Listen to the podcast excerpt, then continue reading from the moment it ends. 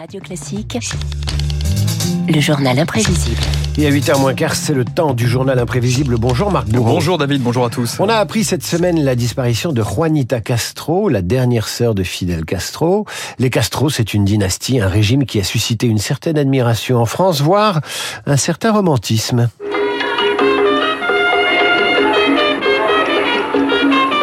En convaincre, David, écoutez bien ce document. On peut même parler d'un certain exotisme. Cuba, le socialisme avance au rythme du cha-cha-cha. Voilà comment l'ORTF présentait la révolution cubaine. Trois ans après l'accession de Fidel Castro au pouvoir, le leader Maximo intrigue. Qui est cet homme inspiré par Les Misérables de Victor Hugo? Cigare, uniforme, longue barbe et une séquence assez étonnante. À quelques amis, il donne sa recette personnelle des pâtes à l'italienne. De la sauce et la viande. Crème béchamel jusqu'à 5 étages. Une demi-heure au four à température adéquate. J'ai oublié quelque chose. Du fromage. Si es, puede ser, por ejemplo, parmesán.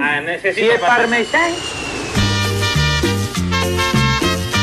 Voilà une, une bonne Faut pas recette. oublier le parmesan. Ah ben faut pas oublier le parmesan. hein. Un parti, un seul peuple, une seule révolution, Cuba, destination, voire évasion, là où se pressent certains intellectuels français qui déchanteront rapidement.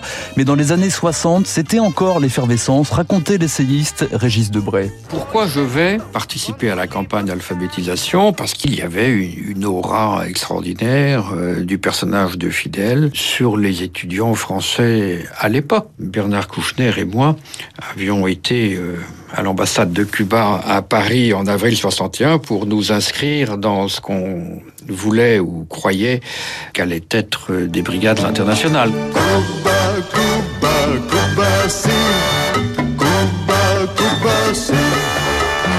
Ouais, Cuba, euh, terre d'espoir aussi pour les artistes français. Tenez, Jean Ferrat, Jean Ferrat, racontait sa tournée dans le Cuba castriste en 1964. à La Havane, d'abord, et puis à Santiago de Cuba, qui est, si vous voulez, ce qu'est Marseille en France. J'ai rencontré un garçon, un noir, il y a à peu près dix ans.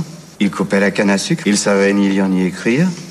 Depuis, il a appris évidemment à lire, à écrire. Il a appris le français. Le voyage que j'ai fait euh, m'a beaucoup encouragé, m'a donné beaucoup d'espoir.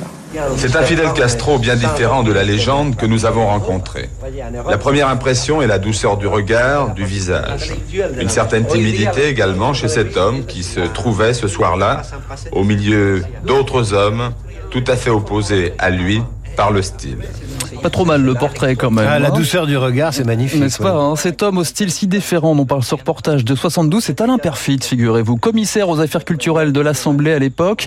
Alain Perfit, pas spécialement au style à l'homme au cigare. Nos relations avec euh, Cuba ne sont pas mauvaises, elles sont convenables. Le régime politique, économique et social que s'est donné Cuba concerne les Cubains et ne nous concerne en aucune manière. La langouste de Cuba, elle arrive, elle est là pour faire la fête cette année. Elle est de très bon marché. La langouste de Cuba, on n'y résiste pas. Mais on ne résiste pas. 1977, cette pub. Oui, incroyable. hein. On ne résiste pas à Fidel non plus. Dix ans après Alain Perfit, c'est Jack Lang qui pose ses valises à la Havane. Le ministre de la Culture dresse même des ponts avec le régime. Fidel Castro aime beaucoup notre pays, s'est réjoui de la victoire des socialistes en France. Nous appartenons à la même famille latine, et même si nos socialismes sont très différents, nous sommes des êtres humains et que les êtres humains peuvent établir entre eux des dialogues fraternels et francs. Et même bien plus, 95 visites privées de 4 jours à Paris de Fidel Castro, gros cigare et tapis rouge. Sourire et embrassade quand Daniel Mitterrand arrive un peu plus tard dans la matinée à la résidence Marigny pour un petit déjeuner avec Fidel, on a le sentiment d'assister aux retrouvailles de deux amis. Mon ami, mon ami fidèle, pour amener le peuple au ciel. Vous vous souvenez de cette chanson de Robert Charlebois. Mon ami fidèle pour amener le peuple au ciel. Exactement, ouais, Mais tout un dis donc, programme. quelle illusion. Robert Charlebois qu'on entendait là. Castro, symbole politique en France, soutenu par Jean-Luc Mélenchon. Gloria Fidel Et également un cousin pas forcément simple pour les communistes français, de l'aveu même de Georges Marchais. Fidel est un curieux personnage, un homme euh, sincère, passionné. euh, y a même une partie euh, autocritique personnelle euh, de Fidel.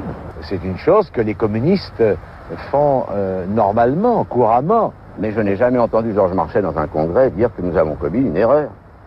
Ah, ça c'est parce que vous écoutez Mao. Je marchais.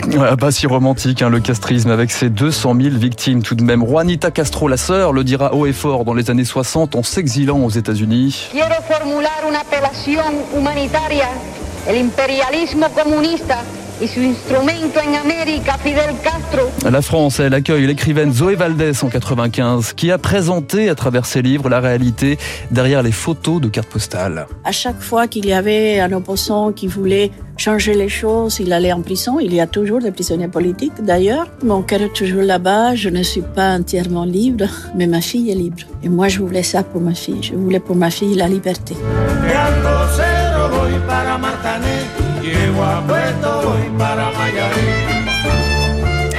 La fascination de la gauche pour l'expérience cubaine et l'illusion communiste. Dans le journal imprévisible de Marc Bourreau, après Cuba, retour au capitalisme 2.0. C'est le décryptage de David Barou qui nous parle ce matin d'Airbnb.